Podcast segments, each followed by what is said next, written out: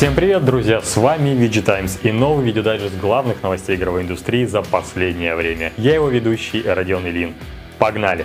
Но сперва вот тебе бесплатно одна игра. Забирай код с экрана. Внутри выпуска будет, кстати, еще один код, так что продолжай смотреть. И пиши в комментариях, если удалось активировать этот код именно тебе. Ну и лайк поставь.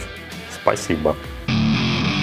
PlayStation 5 шагает по планете. Распад глобального мира, карантины, экономический кризис, а японской консоли все ни по чем. Аналитики VG Charts подсчитали, что за две недели с момента начала продаж Sony продала до 2,5 миллионов PS5 по всему миру. Причем версия консоли с дисковым приводом обошла в популярности Digital-версию, несмотря на рост стоимости игр до 70 долларов. Ажиотаж подтвердили и в самой Sony. В официальном Twitter PlayStation появилось сообщение, гласящее Цитирую. Старт продаж PS5 стал крупнейшим запуском консоли за всю историю компании. Спрос на PS5 оказался огромным. Заверяем, что до конца года в торговые сети поступят новые консоли. Даже глава подразделения PlayStation Джим Райн похвастался, что за первые 10 дней компания распродала все, абсолютно все. Вряд ли бы у него нашелся повод для гордости при другом результате. Поэтому вполне логично, что Sony сейчас наращивает производство и решает проблемы с логистикой. У нас в России новую партию PS5 начнут продавать продавать уже 5 декабря. И я советую тебе посмотреть обзор консоли на нашем канале. Всплывашка в углу на экране. Думаю, что если не вторая, то третья партия поставок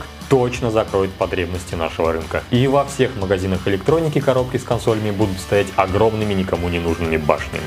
В успехе PS5 отчасти виновата и сама Microsoft. Все эти сейчас активно сравнивают Xbox Series X и PS5. Консоль Sony во многих случаях выигрывает. Опираясь на сравнение Digital Foundry, могу сказать, игры на PS5 выглядят краше, сочнее, даже частота кадров выше. И это несмотря на меньшую производительность у PlayStation. Ну и не говоря об уникальном опыте, который дарит дарит DualSense. Проблема у Xbox, как оказалось, в оптимизации. Microsoft ждала, когда AMD предоставит доступ к микроинструкциям своих чипов. Игровые студии получили девкиты от Microsoft слишком поздно и в недостаточном количестве. В итоге времени на оптимизацию проектов почти не оставалось, а вот Sony прислала девкиты PS5 гораздо раньше, предоставив студиям достаточно времени на полировку и оптимизацию проектов.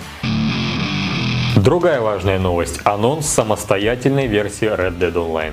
С 1 декабря сыграть в онлайн режим RDR 2 можно будет всего за 5 долларов. Обращаю твое внимание, что это не подписка и не боевой пропуск. Просто версия игры только с мультиплеером. Но если ты консольчик, то без активной подписки все равно не поиграешь. И рекомендую не затягивать. С 15 февраля следующего года цена Red Dead Online увеличится до 20 долларов. Поддержит релиз и новое обновление. Оно расширит роль охотника за головами. За все миссии с этим персонажем будут начислять двойной опыт. А еще в игре появятся новые преступники снаряжения. А теперь о причинах всей этой катавасии с выведением онлайн-сегмента в отдельную игру. Не секрет, что издатель франшизы Take-Two остался недоволен слабыми финансовыми результатами Red Dead Online на фоне GTA Online. Компания явно рассчитывала, что RDO станет успешной игрой-сервисом и будет долгие годы снабжать ее деньгами. Однако мультиплеер общественности как-то не зашел. Обновления не привлекли новых игроков, а сейчас число одновременно играющих и вовсе какое-то смешное на фоне GTA Online.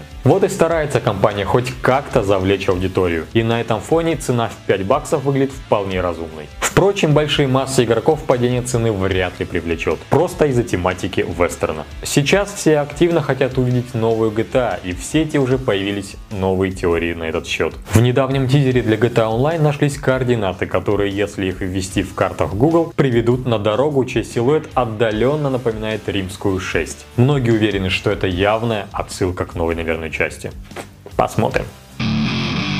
Еще на неделе выяснилось, что 4A Games работает над новыми проектами по вселенной Метро. Первый проект – сюжетная игра только для одиночного прохождения. Под нее даже переработают движок, чтобы в нем были все современные технологии а-ля трассировка лучей. Второй проект – многопользовательский шутер во вселенной Метро. Представители студии обмолвились, что уже давно хотят сделать сетевую игру, но за рамки прототипа не уходили. И только сейчас они получили зеленый свет. Разработку мультиплеера по Метро ведет отдельная отдельная команда 4 Games и студия Cyber Interactive. Сюжетная и многопользовательская игры не влияют друг на друга, поскольку разработчики не уверены даже будут ли игры вообще связаны. Мы сейчас можем долго теоретизировать, будет ли это большая MMO FPS, классические сетевые режимы или какая-нибудь королевская битва. Я же просто пожелаю авторам удачи. А еще в следующем году боевик Metro Exodus выйдет для Series X и PS5. Улучшат графику, добавят трассировку лучей, а также сделают загрузки уровней очень быстрыми. При наличии игры для PS4 и Xbox One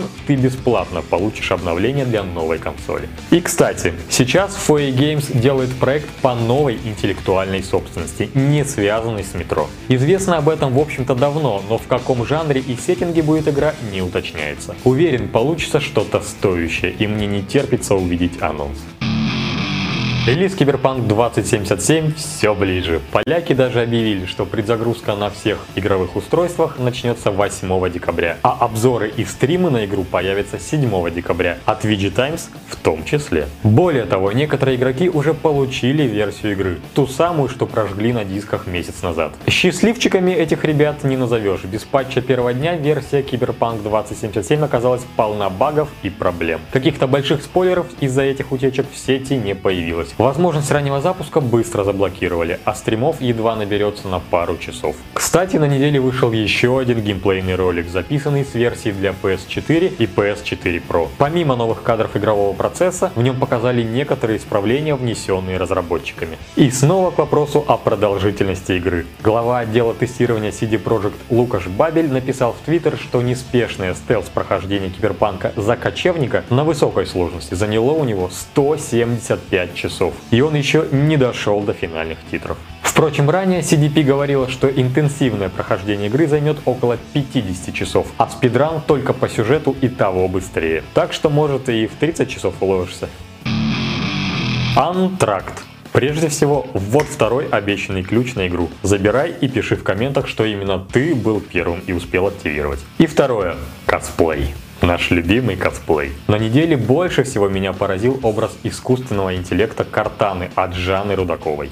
Знаете, реалистично показать голограмму та еще задача для VFX художников, а для косплеерши это еще сложнее, но Жанне удалось. Разглядывай в деталях по ссылке в описании. И еще у нас есть традиционная подборка горячего косплея со всего интернета. Наш автор выбрал лучшее, с таким косплеем и подписка на Pornhub уже не нужна. Роскошная Эвелин из Лиги Легенд, обольстительная Туби из Нир Автомата и откровеннейший косплей на PlayStation 5. Да, ты не ослышался, косплей на пластмассовую коробку. Такое направление в косплей называют хуманизацией животных и предметов. Пиши в комментах, что бы ты выбрал, PS5 от Sony или PlayStation от Helly Valentine?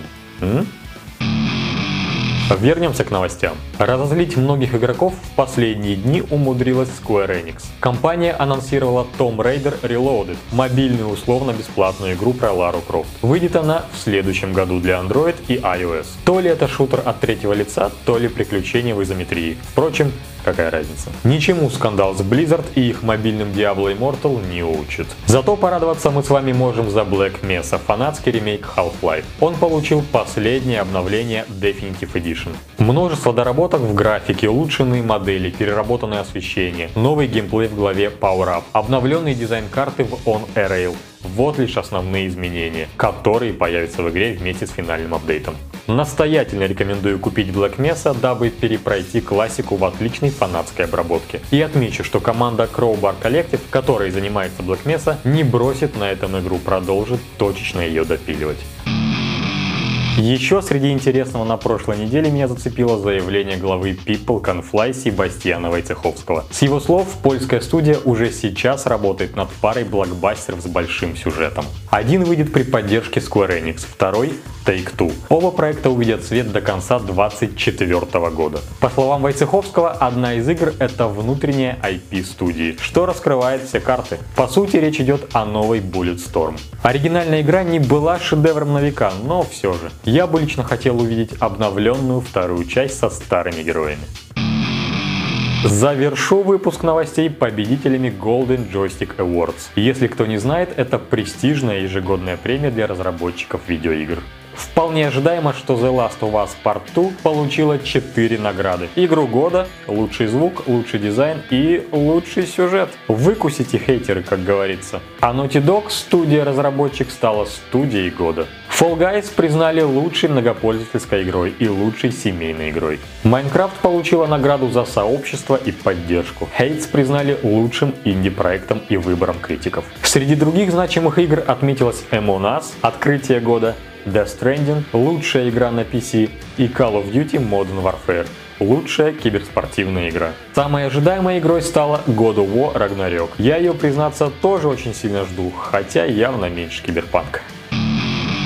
На этом с новостями видеоигр все. Больше у нас на сайте на VG Times. Кстати, там ты найдешь еще и клевые статьи на самые разные темы. В первом нашем лангриде мы вспомнили плохие уровни, которые стали легендарными. Тут у нас и миссия с вертолетиком из GTA, и гоночный заезд в Мафия, и даже финальная миссия из последней Resident Evil. В общем, есть что вспомнить, и мы рады, если у тебя также сводит аутскулы, как у нас, от вышеперечисленного.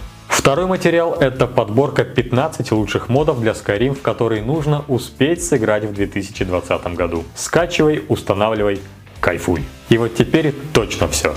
Майк дроп.